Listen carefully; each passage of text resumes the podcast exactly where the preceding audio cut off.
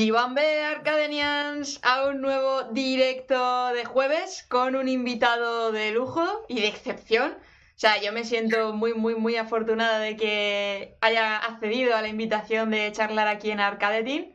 Él es nada más y nada menos que Jesús Madurga, más conocido en redes como Mr. Madurga. Y tiene, bueno, ahora os contará él tranquilamente cuando, cuando se presente, pero tiene una trayectoria y, unos casos de éxito alucinantes y nos puede aportar un montón de información y de valor.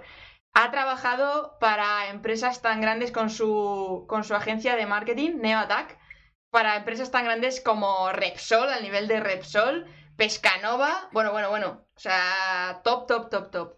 Recordar que en el chat vais a poder preguntarle cualquier duda que tengáis, cualquier curiosidad que vaya surgiendo durante la charla y yo os estaré leyendo, ¿vale? Y bueno, cuando pueda, pues le lanzaré las preguntas para que pueda responderos él mismo en directo y sobre todo participar mucho y aprovechar esta oportunidad porque es, es única. Así que nada, no me entretengo más, no os hago esperar más y voy a darle paso a Jesús Madurga. Hola Jesús. Hola, Sara, ¿qué tal? Bienvenido a la nave de Arcadetin. Muchas gracias. Es un placer tenerte por aquí. El placer es mío.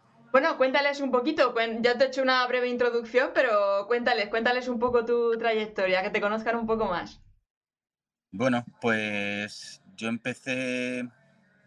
En realidad, mi primer emprendimiento fue con 18 años, justo cuando estaba limpiando eh, cárceles, porque pensé que no podía hacer eso en mi vida, y monté una fiesta de Nochevieja y ese fue mi primer contacto. Ahí gané 6.000 euros en una noche. Me di cuenta que, que me gustaba, me gustaba vender. Después me metí a la universidad y di mil vueltas porque, bueno, yo no fui directamente a la universidad, hice un módulo de grado medio y luego superior, en fin, no me gustaba nada estudiar. El caso es que durante la universidad empecé mi primera empresa sin dinero, no tenía nada, cero euros, y empecé con Neatac, que fue la primera de todas. Y pues bueno, a partir de ahí fue creciendo, luego terminé la universidad, empecé a contratar empleados, ahora somos más de 60 en Neatac, luego empecé después de Neatac a comprar casas y pues eh, tengo un negocio de compra, alquiler de casas y también de, de compra, reforma y venta. Y después de eso, pues también compré un hotel este año. Y pues eso es un poco los negocios que estoy manejando ahora mismo. Eh, empezó en 2015 más o menos, 2014, hasta ahora. O sea, realmente hace hace poquito tiempo, seis años, siete años. 12 añitos, como quien dice. ¿Tanto ya? 2014 a 2022 ya. Ocho años han pasado, sí. Ya han sido unos cuantos años. Sí, sí, sí, sí. ¿Y cómo fue ese cambio de mentalidad de decir, bueno, pues estoy ahí trabajando, limpiando cárceles, a decir, monto una fiesta y sacar 6.000 euros en una noche? O sea, eso tiene que ser un clic mental bestial. ¿Cómo fue esa experiencia? Mm, ¿Cómo fue esa experiencia? Pues mira, si te digo la verdad, realmente yo lo único que pensaba era que tenía que hacer algo para ganar dinero, que no podía o sea, yo estuve poco tiempo limpiando em, cárceles porque mi padre quiso que meterme en un trabajo así, me, casi me obligó porque para que quisiese estudiar. Luego no consiguió que me gustase estudiar, pero sí consiguió que me diese cuenta que no quería un trabajo eh, en mi vida, sino que quería pues hacer de, de empresario y emprender. En realidad ahí no cambió, lo único que cambió mi mentalidad era el querer ganar dinero. Yo siempre desde pequeño he querido ganar mucho, mucho, mucho dinero y yo, de hecho, de pequeño me preguntan qué quería ser y yo decía que quería ser rico. Entonces, pues imagínate. Es, es, una buena profesión ya desde pequeño. Sí, yo decía, ¿qué es eso? Pero ¿qué quieres hacer? Y yo no lo sé, yo quiero tener mucho dinero, era lo que decía. Entonces, pues bueno, siempre he pensado que yo quería tener dinero y pues el camino por, por estadística era eh, emprender, porque era mucho más fácil conseguir dinero, mucho dinero, eh, teniendo tu propia empresa que, que, de otra forma. Por eso siempre he querido tener una empresa, siempre quise tener una empresa, ser empresario. O sea, que tú ya eras consciente de que con una empresa tú puedes hacer una escalabilidad de, de, ingresos, mientras que con un trabajo fijo te estás limitando al sueldo que te paguen mensual. ¿Eso lo descubriste de alguna manera en especial en medio, yo qué sé, leyendo libros o...? Mi padre. Mi padre era empresario y yo veía que él ganaba más que el resto y me di cuenta que, que era la forma de conseguir ganar más. Eh, el tema de los libros y de la mentalidad y de lo que cambió fue con el tiempo. Mi primera obsesión fue eh, ganar más dinero que mi padre. Sin, que, sin que mi padre me ayudase, porque la, la, clave era que, que yo no quería superarle, pero sin que él me, me ayudase en nada. Que eso era como porque siempre me decía que, que, que, no terminaba las cosas, que lo dejaba todo a medias, entonces yo quería como darle... Demostrarle que sí eras capaz. Claro, efectivamente. Entonces la cosa era emprender sin tener nada de ayuda y superarle a él esa fue mi primera, como mi primer cambio de mentalidad. El, el, el, tener, yo siempre lo digo, que tener un trauma infantil, si sabes redirigir toda esa fuerza, te ayuda mucho a, a enfocarte. Y a mí el foco este en concreto de querer superarle me sirvió para todas las veces que quería dejar el proyecto de emprender, porque lo quise dejar muchas veces por, por estrés, por tardar mucho en ganar dinero, o sea, yo quise abandonar, mucho, abandonar muchas veces, pero pues ese traumita me sirvió para seguir adelante. O sea, que digamos que un poco esa experiencia previa entre tu padre y tú fue tu ancla para poder seguir tirando adelante con el proyecto. O sea, el fortalecer la mentalidad de decir, mira, no voy a tirar la toalla todavía por, por esta razón. En un inicio sí. Luego eh, fui avanzando y ya fui dándome cuenta que tenía que fortalecer la mentalidad de otras formas y fui leyendo libros, eh, estudiando cursos y fui haciendo otras cosas. Pero en primera instancia yo no sabía ni que existían libros para trabajar la mentalidad, ni que había cursos, ni que ni nada. Yo no sabía nada. Simplemente era yo contra el mundo intentando poner en marcha un proyecto sin ningún dinero y tratando de demostrar a un hombre que me decía que yo no valía nada, que yo a mi padre le quiero mucho, ¿eh? pero eso era su forma de intentar animarme, el decirme que yo no podía, no, que no, que no podía, y se pensaba que así yo me iba a enfadar y, y bueno, tenía razón. Que... Sí, de hecho es curioso porque hay personas que funcionan muy bien bajo presión con eso de los retos de, oye, lo típico de no hay huevos a y le picas más y al final lo sacan y otros sin embargo les pueden producir exacto. Eh, la psicología totalmente contraria de decir pues es verdad al final me lo creo y no soy capaz de, de, sacar esto adelante entonces claro hay que jugar un poco con, con tiento que ahora mismo que lo comentas el tema del dinero que tú ya tenías muy claro que querías ganar mucha pasta eh, eso me lleva al pensamiento de que realmente es algo muy extraordinario que te haya que tú pensases así ya sea a lo mejor porque tú estabas viendo en casa que todo el mundo era emprendedor, el tema del dinero y demás, pero socialmente es como que se tiene una creencia limitante con respecto al dinero. Sí, a mí me decían que yo no iba a ser capaz. Yo decía que yo quería ganar 15.000 euros al mes. Ahora gano muchísimo más de eso, pero yo me decía eso de pequeño y la gente se reía de mí. Wow. Que era imposible. ¿Y cómo considerarías que alguien que tiene esa creencia limitante con respecto al dinero podría so superar esa creencia limitante? ¿Qué trabajo podría estar haciendo ejercicio para superarlo? Pues simplemente darse cuenta que hay muchas personas que lo ganan en el mundo.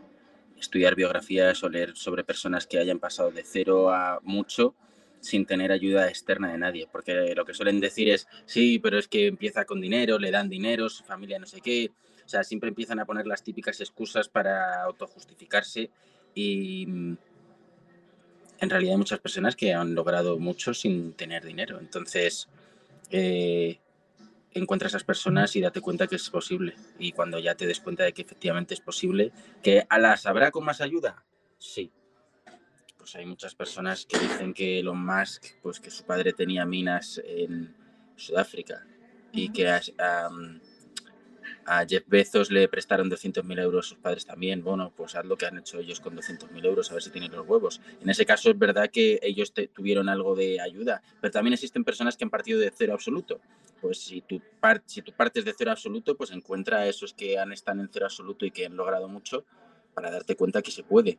Cuando veas que efectivamente sí se puede, pues valora si tú estás dispuesta a pagar el precio para llegar ahí, porque esa es otra, que la gente no está dispuesta a pagar el precio.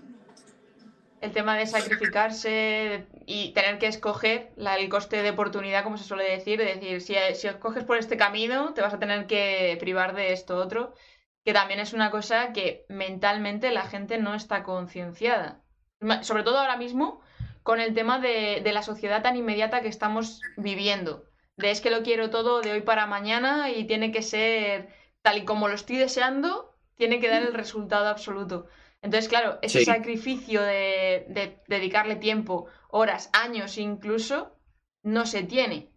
¿Cómo fue para ti esa experiencia de, sacrificio? Porque le estabas diciendo de leer biografías de gente que está empezando, que ha empezado desde cero y que ha conseguido cosas. Pero ese es tu caso. Tú no querías el apoyo de tu padre y has, y has arrancado todo tú solo.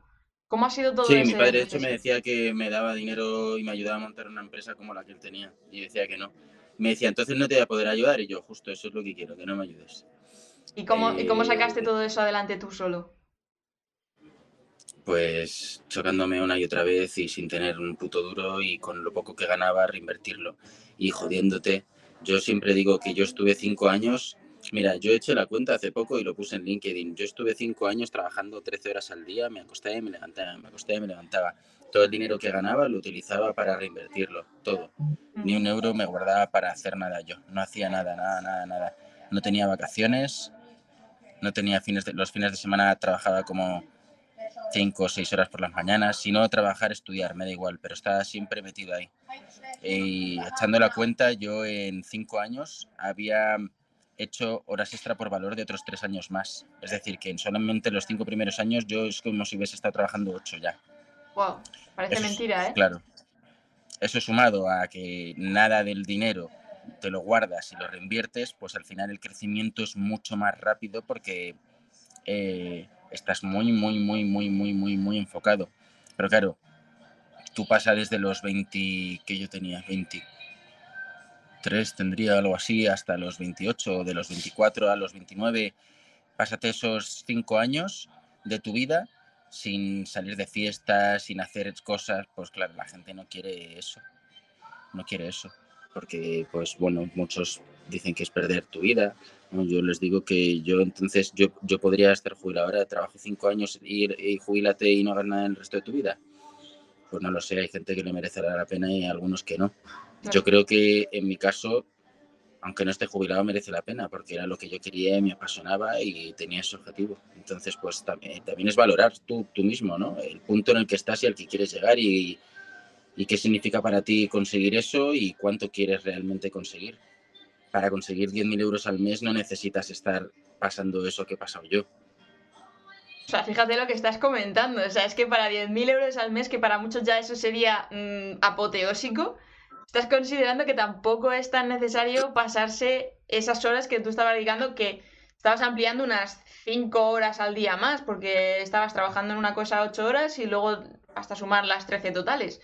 Entonces, más o menos, tampoco son tantísimas horas cuando es un proyecto que te gusta, que realmente es algo que te está motivando y apasionando en ese sentido. Y encima dices, mucho menos para conseguir 10.000 euros. O sea, brutal, eh, ya es por Lo importante es eh, que la gente no sabe, mm, o sea, una de las cosas que hace mal mucha gente es que no saben eh, cuál es el siguiente paso.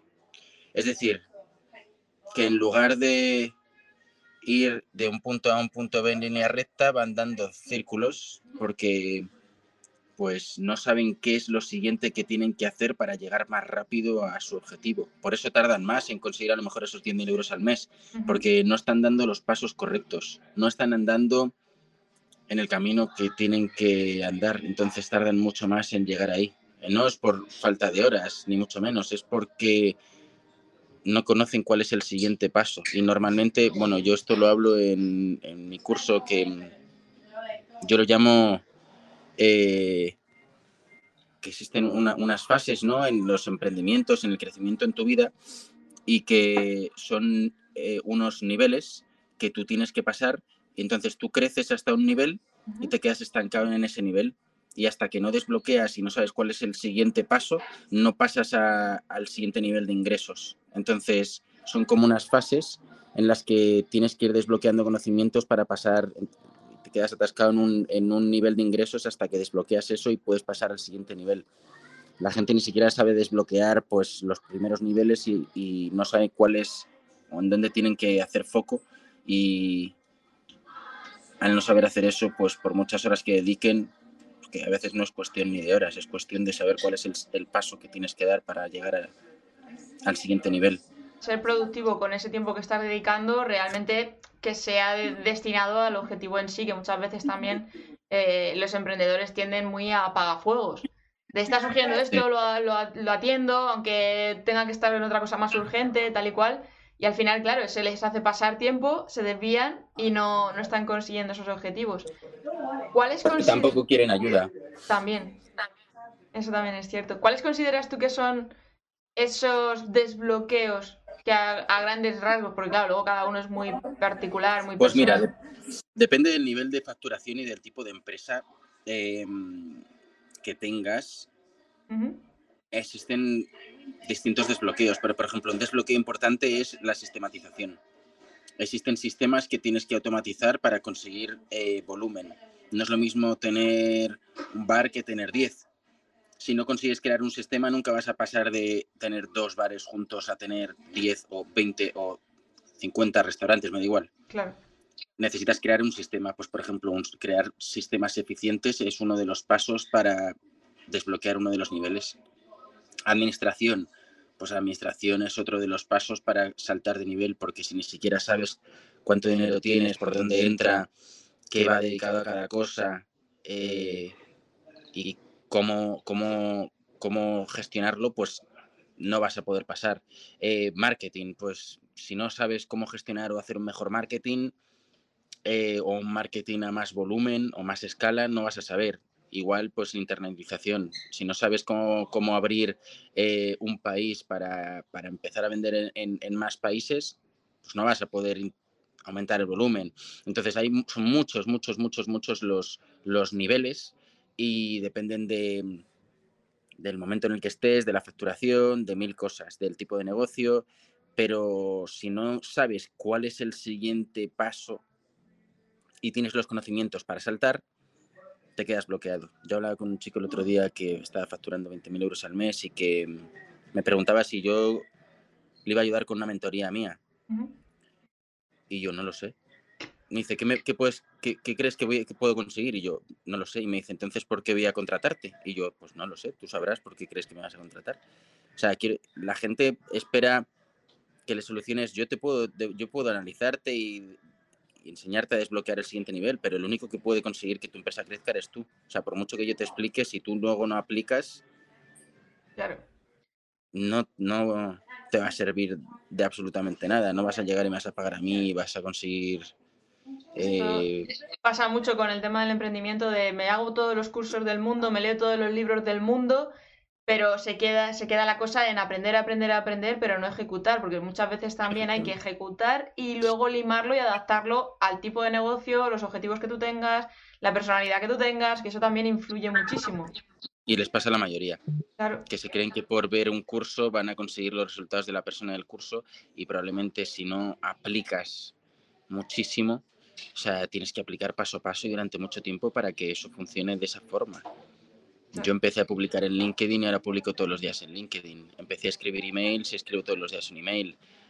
Ahora aguanta tú eso en el tiempo. Pues es que la gente pretende publicar dos cosas en LinkedIn y tener un montón de audiencia. No, eso no va a pasar. Pues lo mismo con la empresa y con absolutamente todos los cursos y todo lo que hagas. O sea, si necesita. Yo siempre digo que al final la base del éxito es la constancia sin constancia no hay éxito, porque necesitas hacerlo una y otra y otra y otra y otra y otra vez, lo que sea, hasta conseguir llegar ahí. ¿Cuánto tiempo te costó a ti tener esos resultados, por lo menos esos 15.000 euros mensuales que te habías marcado de pequeño? A partir de que empezaste ya a ser emprendedor, no con tema eh, empleado. Pues yo creo que fueron como cuatro años luego es exponencial. Quiere decir, el principio es lo más difícil. Pasar de 0 a 2000 es muy complicado. De 2000 a 10.000 es muy complicado. Pero pasar a lo mejor de 10.000 a 20.000, pues ya no es, no es tanto o es eh, igual que los dos primeros 2.000. pero sin embargo estás avanzando 10. Sí, que sería replicarlo, pero duplicando esas cantidades, por ejemplo. Efectivamente. O sea, realmente el principio siempre es lo más, más, más, más, más difícil. Yo creo que tardé como cuatro años o algo así. Sí, no está mal, no está nada mal. es una buena métrica. Porque luego también otra, otra de las creencias limitantes es el tema de subir los precios. Que la mayoría es como, uff, es que si subo los precios, ya no voy a estar, ya no voy a vender, quién me va a comprar, etcétera. Hay que subir los precios. ¿Cómo? Los precios hay que subirlos para ganar más dinero. La gente más rica del mundo cobran más caro. Realmente el dinero está en vender a los ricos. O sea, es mucho más fácil vender y facturar mucho más y tener márgenes más grandes si vendes a gente con mucho dinero que si vendes a gente con poco dinero. otro día me, decía una chica que, claro, que, la habíamos rechazado porque no tenía dinero suficiente para pagarnos, que le parecía muy mal que, que cobrásemos a gente de más de, a partir de no sé cuánto volumen, no sé cuánto dinero, pero que lo entendía porque, pues bueno, es más fácil llegar así a volúmenes más altos. Yo, claro, es que esto es cuestión de de métricas. Para ganar más dinero es, es, es mucho más fácil si, si cobras mucho más caro. Mucho más fácil, los márgenes son mucho mayores y todo se dispara. Al final la gente no se da cuenta y es una parte súper importante para escalar negocios, por eso muchos se quedan atascados. Claro, porque también llegar a ese tipo de cliente no es nada fácil. No, claro, tus estrategias tienen que cambiar. Ahí estamos. El hecho de cómo te transmites, el valor que transmites, que la gente sea capaz de valorar que lo que están pagando es mucho menos realmente de lo que le vais a dar después, para que realmente digan, bueno, pues mira, esos tantos miles de euros que me vas a cobrar por lo que me vas a hacer, eh, compensa. Efectivamente. Y eso es complicado y es algo que mucha gente no quiere hacerlo. A lo mejor necesitan una asesoría de ventas para saber cómo subir sus precios, pero no quieren pagar. Al final crecer es una cuestión de conocimiento. Y si tú no sabes algo, tienes que pagar a alguien que te lo explique. Lo importante es identificar qué necesitas hacer para el siguiente paso y luego tienes dos opciones. O lo estudias por tu cuenta o pagas a una persona que te resuelva ese problema y te enseñe o te lo haga y es mucho más rápido. Entonces llega un punto en que es mucho más eficaz andar soltando billetes a todos para que te paguen que estar estudiándolo todo por tu cuenta. Mira que yo estudio muchísimo, pero hay muchas cosas que es más rápido coger y dar dinero a uno y que lo haga. O que te lo enseñe. Claro, porque a fin de cuentas la especialización es un grado, es un valor también a tener en cuenta que por mucho que queramos abarcar, no es lo mismo que diversifiquemos en conocimiento por tener un poquito de todo y decir, vale, más o menos me manejo en esto y en lo otro, que alguien que está al 100% focalizado en determinada rama o en determinada especialización. Es decir, es que si yo le encargo a este una página web o incluso una página de ventas, me lo va a hacer bordadísimo y sé que me va a convertir un 50% más que si lo hace alguien que sí, te hace páginas web, te sabe hacer copywriting, pero no es especializado en página de ventas. Efectivamente, pues eso es igual con todo. Si tú quieres ir a Colombia a abrir el país, tienes dos opciones, o pagas a gente que te enseñe, que te explique cómo funciona ese país, o te hostias tú hasta que lo encuentras la fórmula. Pero claro, ahí pierdes tiempo y dinero. Entonces tienes que valorar, y eso es algo que no la, gente no sabe valorar. Son cosas de oportunidad. No saben valorar su tiempo. No valoran su tiempo, valoran más su dinero. Y no se dan cuenta que si valorasen más su tiempo, ganarían más dinero. Claro, de hecho, de hecho, tú una de las publicaciones que, tienes en LinkedIn es el hecho de que tú aseguras al 100% que puedes conseguir eh, mucho más de un 20% de conversión con las estrategias que hacéis en, la, academia, en la academia, en la agencia. Entonces, claro, eso ya es un, una comunicación extra de decir, hostia, es que si me puedes convertir más del 20% de lo que me está llegando en, en dinero, obviamente es un valor añadido y especialización. Pero sin embargo, vuestra agencia no tiene una especialización. Es como que tocáis varios palos para generar esa estrategia. ¿Cómo, cómo lo habéis trabajado en la agencia, esa comunicación? En el sentido de que siempre se dice, oye, hay que especializarse, es mejor transmitir que sois buenos en esto y luego ya si eso se diversifica. Pero vuestra agencia es eh, a full, sobre todo el tema de ventas. Te hacemos que ganes mucho más dinero de manera online, que es un poco el claim que tiene la mayoría, pero sin embargo conseguís tener una comunicación diferente. ¿Cómo ha sido ese trabajo? Eh, porque yo creo un sistema que se llama Sistema CMI y que es un sistema que lo que hace es que mm, recoge los pasos que necesita dar un negocio para conseguir tener éxito en Internet. Entonces, dependiendo del negocio, se utilizan unas estrategias distintas. No todos los negocios les funciona Facebook Ads o no todos los negocios les funciona Google Ads o LinkedIn. Dependiendo del negocio necesitas estrategias distintas, entonces este sistema recoge las distintas estrategias en función de los distintos sectores y distintos negocios y se aplica a partir de ahí ese sistema para que el negocio consiga resultados. Entonces, por eso no estamos especializados en algo en concreto, porque hemos creado sistemas para cada uno de los de las tipologías de, de negocio. Eh, simplemente, al principio es verdad que empezamos haciendo solo SEO, pero yo me di cuenta que para conseguir resultados mucho más rápido y para mayor tranquilidad del cliente, es mucho mejor tener un sistema multicanal. Porque si no tienes todos los huevos en una cesta y si esa cesta un día te falla, tú estás dependiendo 100% de Amazon o 100% de Facebook Ads y eso para el cliente es un problema porque si te falla o pasa algo, pues se te ha ido el negocio a la mierda y negocios como hay empleados, hay muchas vidas por detrás, no puedes depender solamente de un canal para, para ganar dinero. Por eso nosotros eh, trabajamos eh, todos los distintos canales online.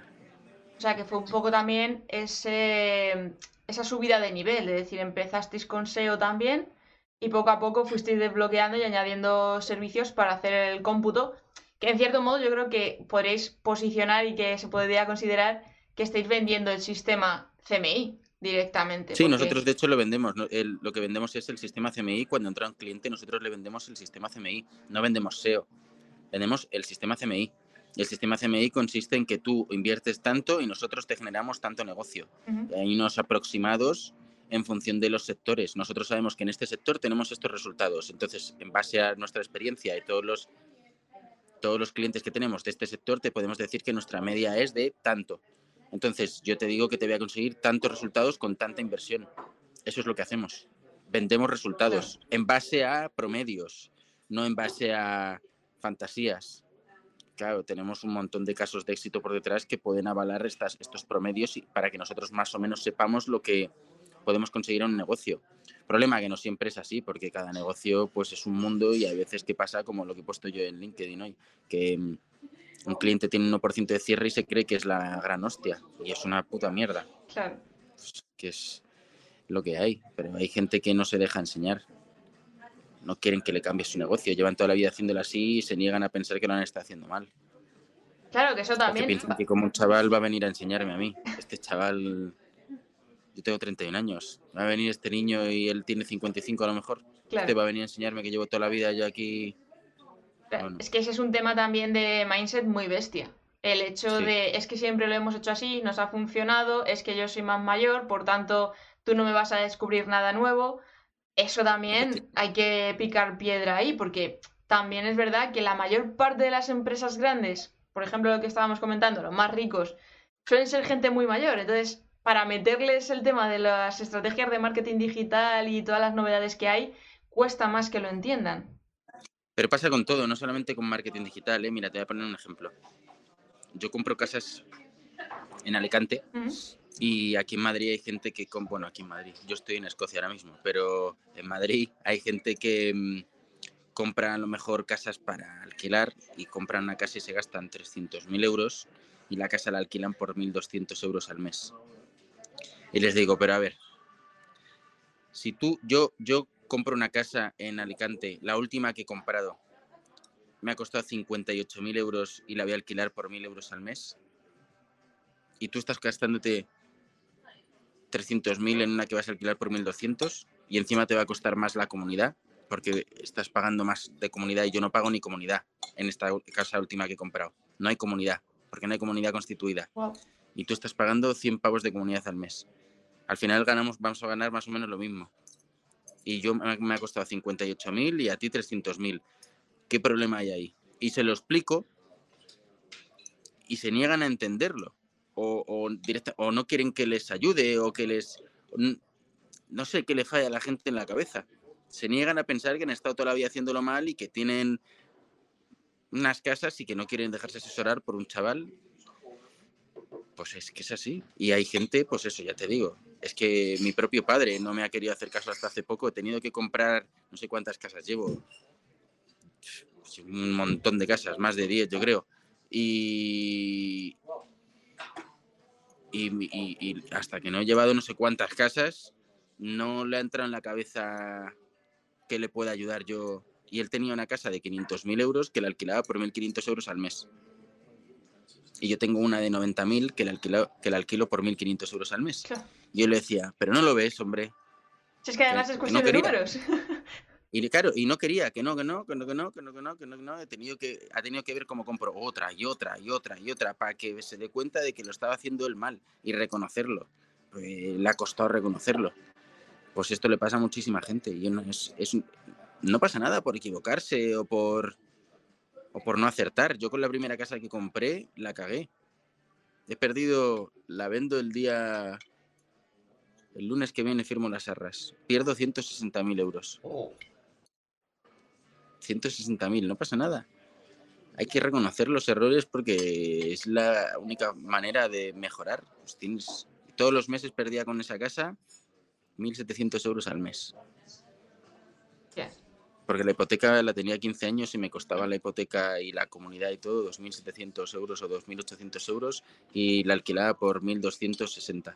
Entonces, pues una pérdida de dinero tremenda. Claro. Pero o reconoces tus errores y que lo estás haciendo mal o no avanzas. Y eso es algo que le frena muchísimo a la gente. No quieren reconocer que lo han hecho mal, no quieren reconocer que lo han cagado, no quieren reconocer que se puede hacer las cosas de otra forma.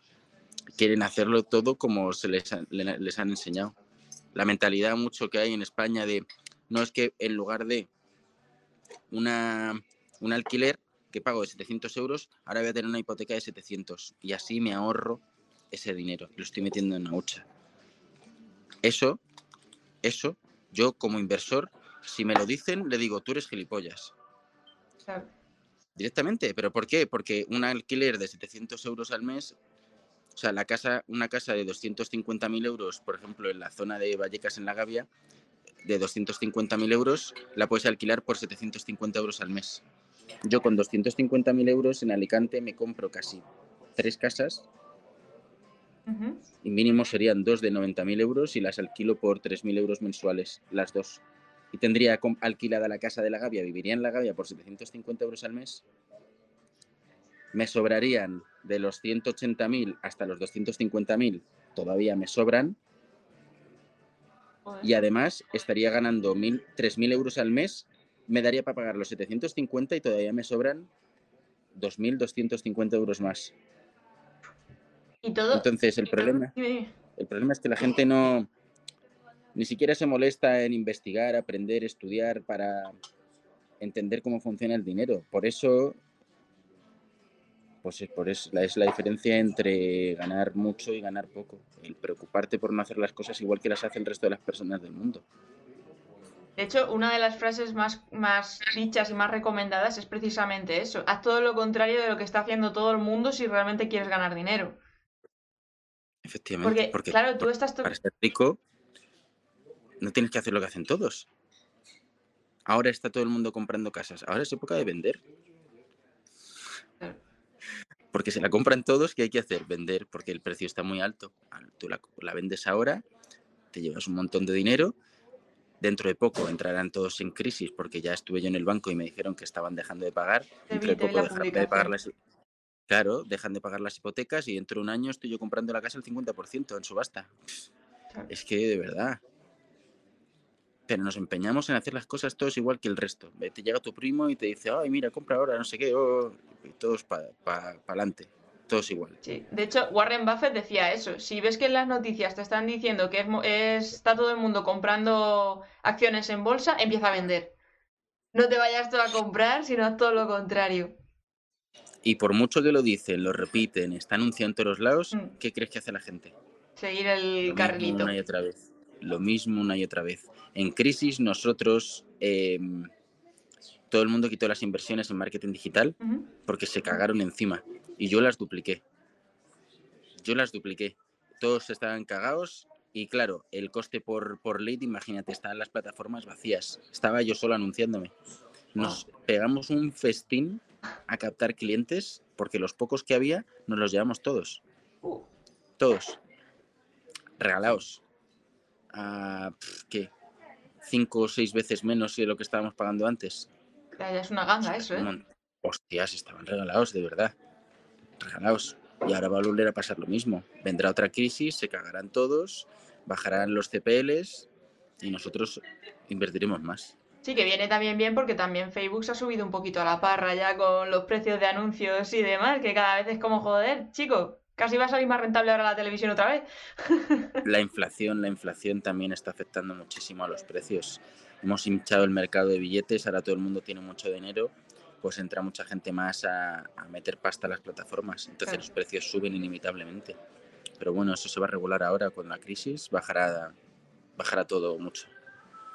Solamente tienen que, que dar el paso y subir los tipos de interés, que los subirán ya dentro de poquito, porque si no, esto es insostenible. O sea, las familias dentro de poco no van a poder ni tener ni para comer.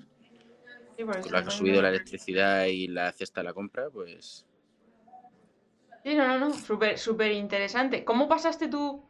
Porque claro, tú empezaste a emprender por tu cuenta, montas una agencia de marketing, pero es que luego te metes a invertir en tema de casas y a entender, mm, pero perfectamente el tema del dinero. ¿Cómo han sido esos pasos de pasar de una agencia de marketing a convertirte en inversor? es muy fácil. Yo siempre digo una frase y es que para ser rico tienes que hacer lo que hacen los ricos.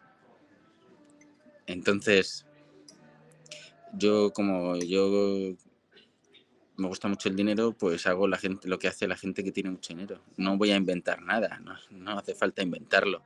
Si la gente que tiene mucho dinero tiene negocios y después cogen los excedentes del negocio y compran casas, pues Jesús va a hacer exactamente lo mismo. O sea, no quiero ir de genio, no soy un genio, pero copiar se me da de puta madre. ¿Y no, Es y no te tembló la mano en la primera compra, en la primera inversión, de decir, bueno, a ver, me estoy metiendo en un mundo que no es el mío?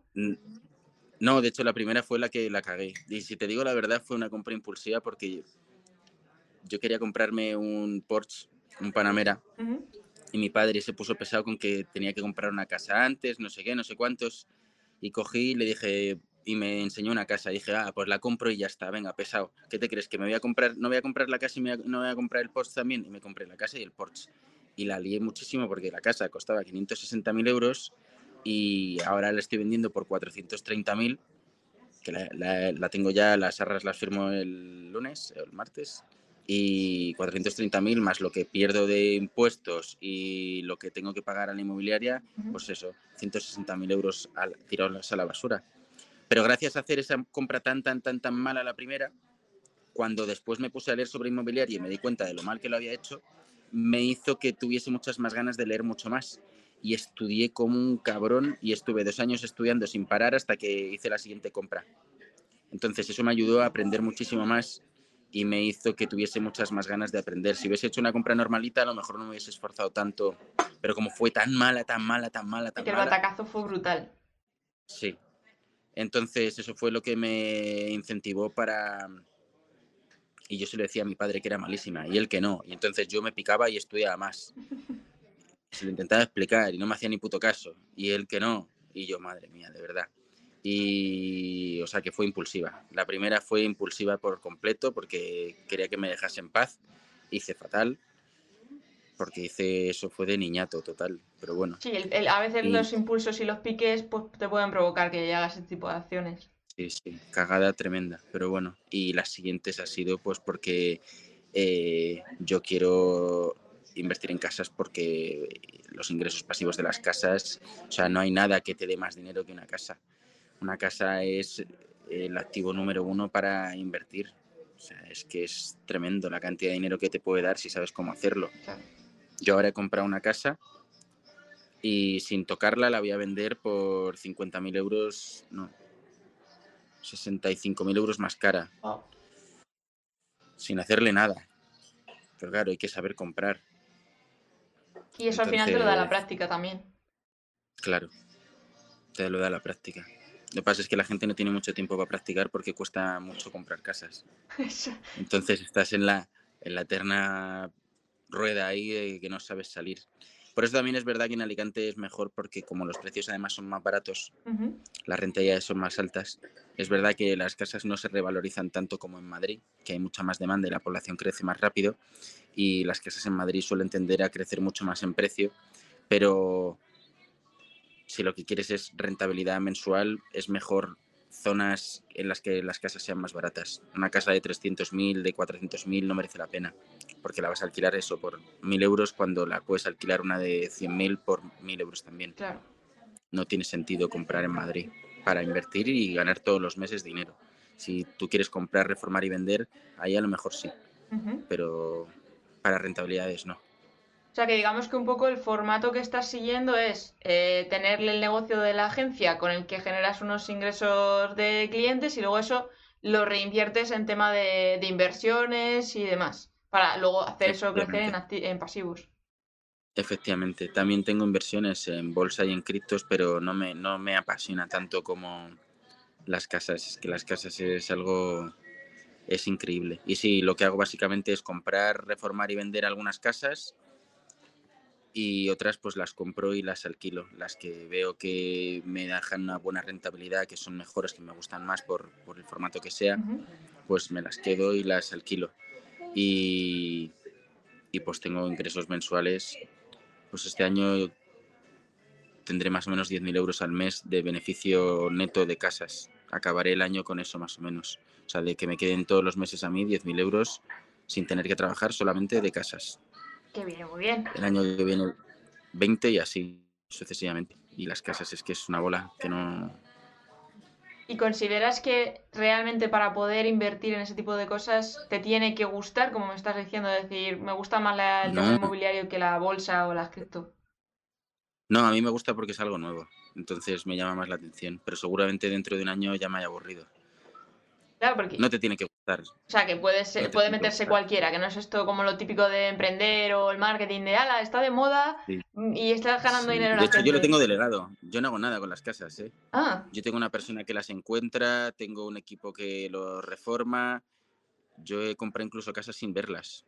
Wow. Sin verlas. Me dice esta persona, vente a firmar la escritura, yo voy y ya está. Y no... Yo hay alguna que he comprado sin siquiera verla. Y he encontrado allí una persona que me ayuda con esto y yo no, o sea, no hago nada. Los inquilinos no hablo con ellos, me lo hace el departamento de administración de la empresa. No, no hago nada. O sea, yo con las casas ahora mismo no estoy, yo tengo todo delegado. La agencia igual, yo no dedico muy poco tiempo a cada cosa. Eh, pero, no ese es el objetivo fundamental que ojalá tuviera todo el mundo. claro, Para que porque así puedes dedicar tiempo a estudiar cómo hacer más cosas todavía porque lo que hago es estudiar cuál es el siguiente paso, ver cómo mover el dinero, cómo optimizar los recursos, pues al final eso es lo bonito. Y tienes que aprender a delegar y encontrar gente buena para tú poder seguir teniendo tiempo para hacer más cosas. Es que eso es fundamental. Además que la gente que empieza de freelance sus negocios y demás, es como que luego les cuesta delegar esa, las tareas en sí, porque piensan que no lo van a hacer igual, que no van a encontrar a alguien que le cuide tanto el negocio y demás. Y es posible que no, o es posible que al principio no, pero es que es delegar o no crecer. Entonces, tienes que aprender a hacerlo porque si no, no puedes escalar. Aunque no lo vayan a hacer igual que tú. Es que es o eso o no escalas. Entonces tú decides qué quieres, o más dinero o hacerlo tú mismo todo. Pues, no sé. ¿Y tu proceso de, de ir contratando gente e ir delegando, cómo fue? ¿Tuviste mucho chasco con los primeros? ¿Has ido limándolos? En primeros y no primeros, ¿eh? Todavía me sigo equivocando con muchas cosas. Complicado. No es nada fácil porque las personas son un mundo. Es muy complicado, muy complicado. Y complicado saber qué persona tienes que elegir en cada momento, cuándo tienes que dejar una gestoría y contratar un contable. ¿Quién te cuenta eso? Tú no sabes. ¿Cuándo tienes que poner un director eh, general eh, y salirte tú del negocio? ¿Cuándo tienes que poner a un director comercial o a tu primer comercial? ¿Cuándo? ¿En qué punto? Me preguntaba el otro día un chico, tengo 10 empleados, tenemos a todo el mundo cogiendo el teléfono y vendiendo. ¿Qué hago? ¿Estoy haciéndolo así bien o tengo que poner a una persona? Bueno, esto es una consultoría, te la estoy haciendo gratis, pero le respondí, dije, contrata a una persona. Claro. Eh, nadie te dice, eso es lo difícil de todo esto, el saber cuándo tienes que dar cada paso y cómo avanzar. Por eso el conocimiento es la clave de todo. Cuanto más sabes, menos te equivocas, menos pierdes, más rápido vas. Yo ahora con el hotel me estoy hosteando de lo lindo. Claro, porque sería como el siguiente nivel a las inversiones de casas. Claro, con un nunca he montado un hotel, entonces pues ahora ya pues hotel. Y efectivamente, como es el primero, pues estamos aprendiendo con hostias. Pero bueno, podría conseguir, de hecho, si, si no, porque va bastante bien. Pero si viese que me atasco un poco, yo lo que haría sería pagar a un tío que, tiene, que tenga un hotel y que me enseñe y me diga, mira, esto está mal, esto, esto, esto, esto. Y ya está. O sea, si veo que me atasco mucho, contrato a un tío y me enseña. No estoy yo a ver como gilipollas hasta ver si lo saco. No, no. Sí, no, no hundirte con el barco, sino buscar la manera de, de, reflotarlo antes de que sea demasiado tarde. Muchas veces también es como que la gente se espera demasiado. Sí, aunque no sea tarde y vaya más o menos bien. Si no estoy sacando todo lo que yo espero, contrato a una persona. ¿Por qué? Porque yo quiero más. Y la forma más rápida es que alguien te diga cuál es ese, qué es lo que te está fallando. Como me preguntó el chico este. Pues eso es lo complicado, saber cuál es el punto siguiente, cuál es el paso siguiente. La gente no quiere pagar.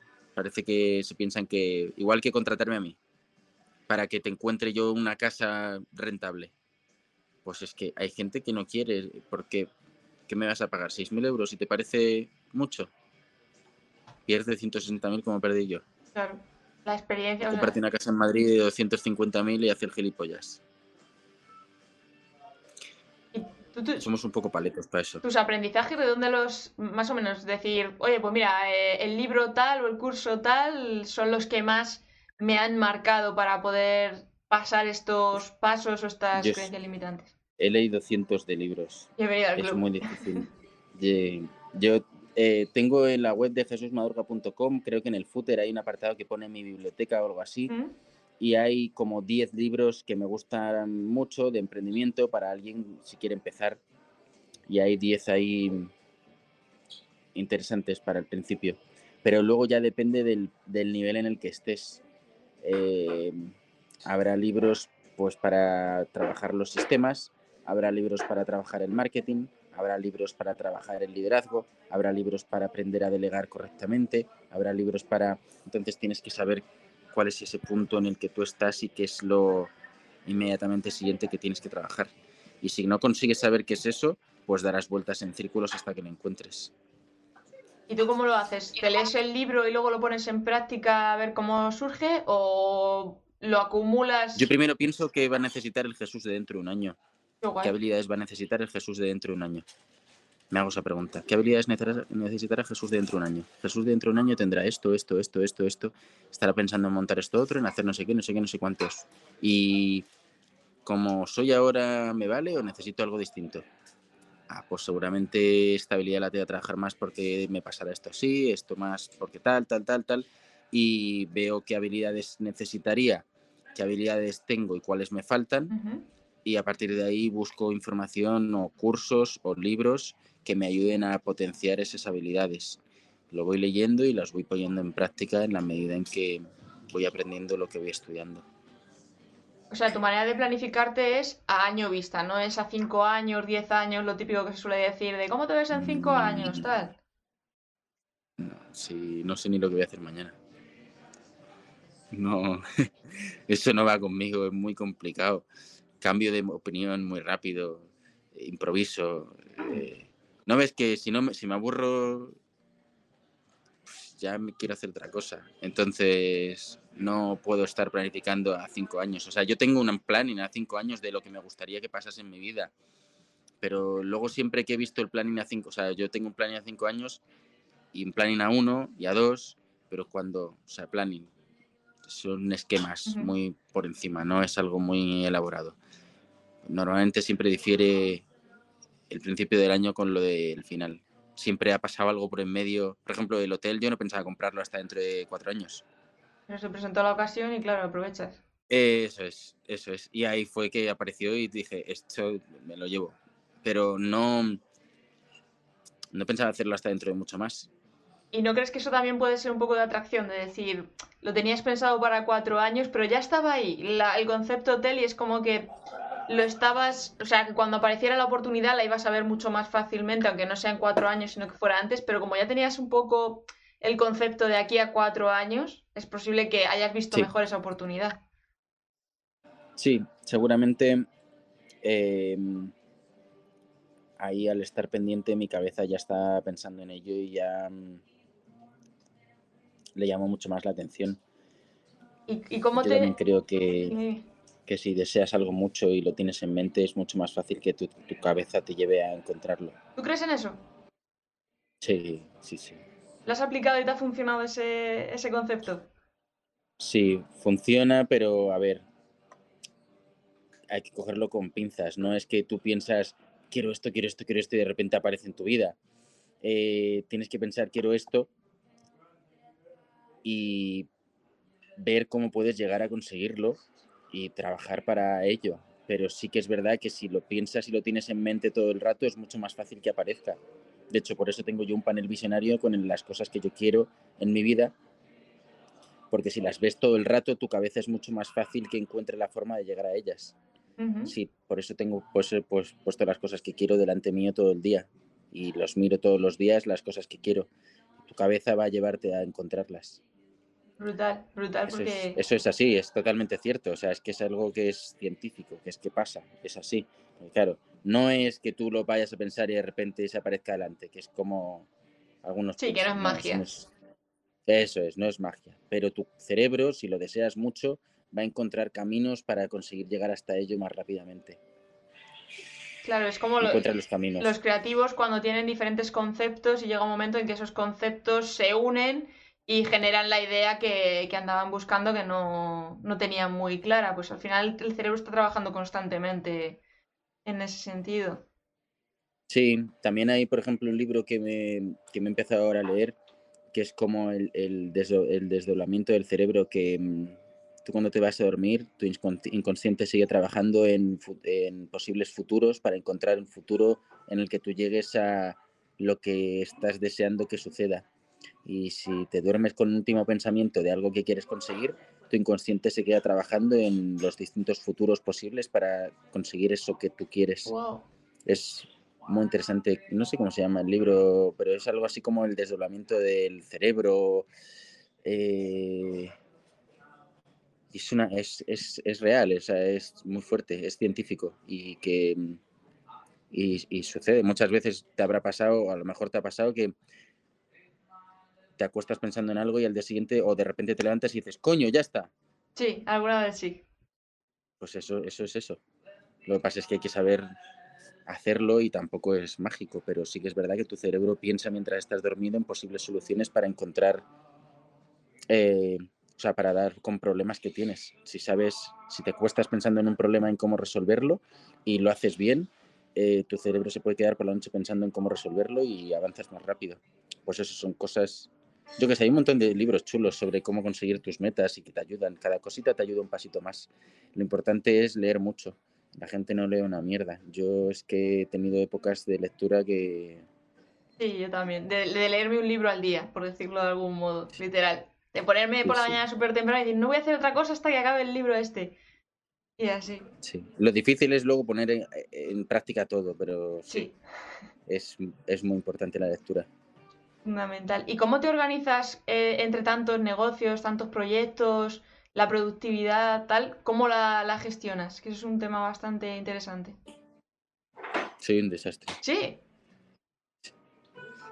Bueno, es un consuelo que digas eso.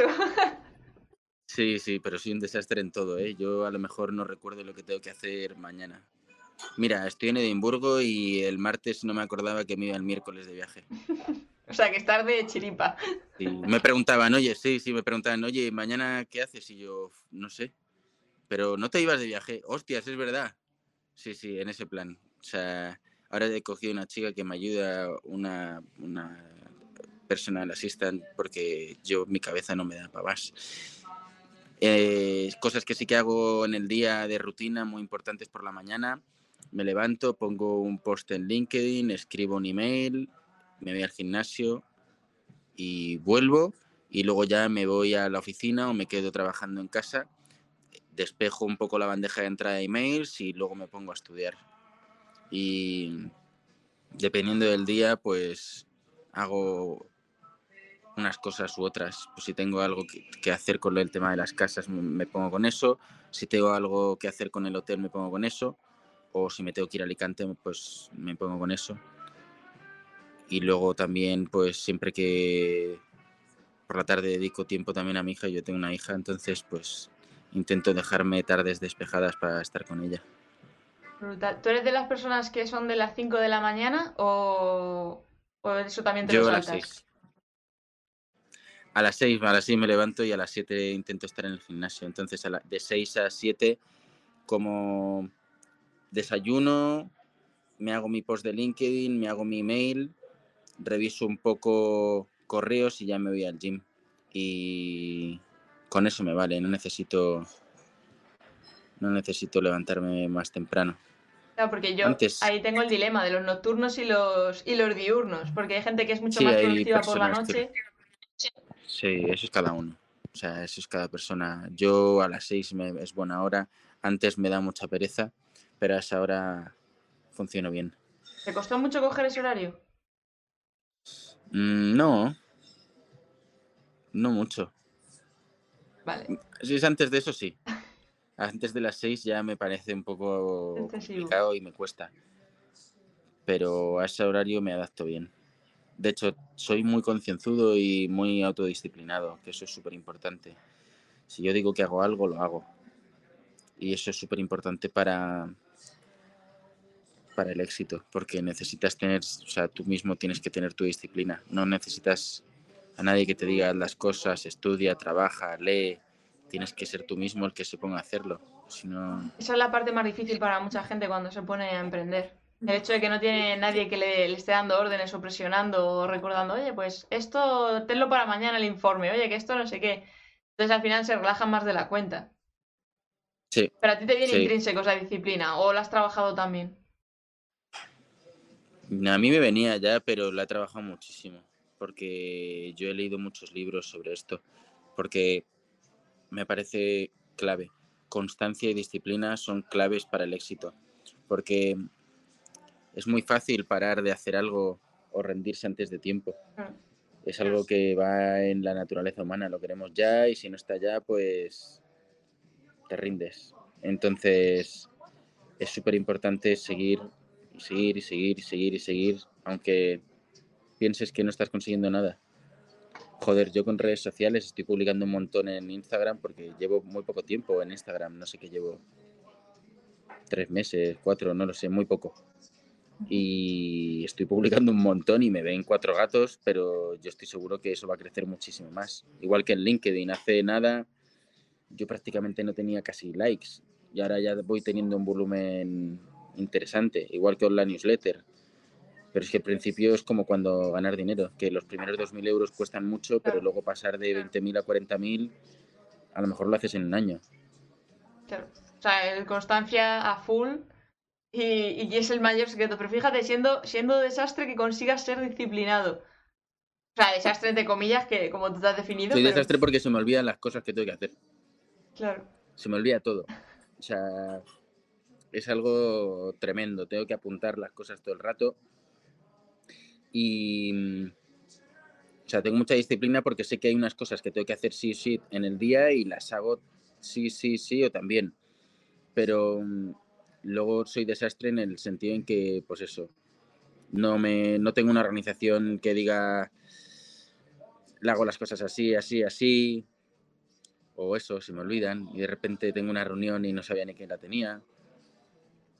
Me pasa que he quedado con un amigo y le dejo plantado porque como no me lo apunto en la agenda, no hay reunión, o sea, no, hay, no, hay, no he quedado.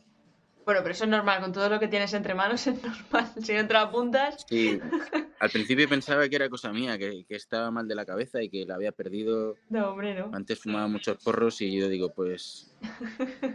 Esto de fumar porros. Me sí, sí, me he quedado tonto. Pero luego hablando con otros empresarios me di cuenta que.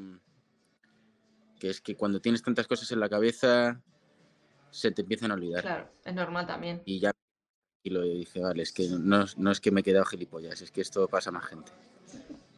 Bueno, Jesús, no te quiero quitar más tiempo, que, que sé que estás ahí atareadillo. Eh, ha sido un placer enorme. Diles dónde te pueden encontrar, aunque tienen ahí arriba tu página web de NeoAttack, pero cuéntales. En Mr. Madurga, creo que es en. Bueno, en LinkedIn pones Mr. Madurga y saldré por ahí. En, en Instagram yo creo que también es algo así, Mr. Madurga. No sé si lleva un punto, si no lleva, pero bueno, no creo que hay muchos Madurgas por ahí. Así que Mr. Madurga para todos lados. Y en YouTube también tengo un canal de YouTube que pongo cosas distintas a las que pongo en LinkedIn y en, en Instagram. También tema de mentalidad.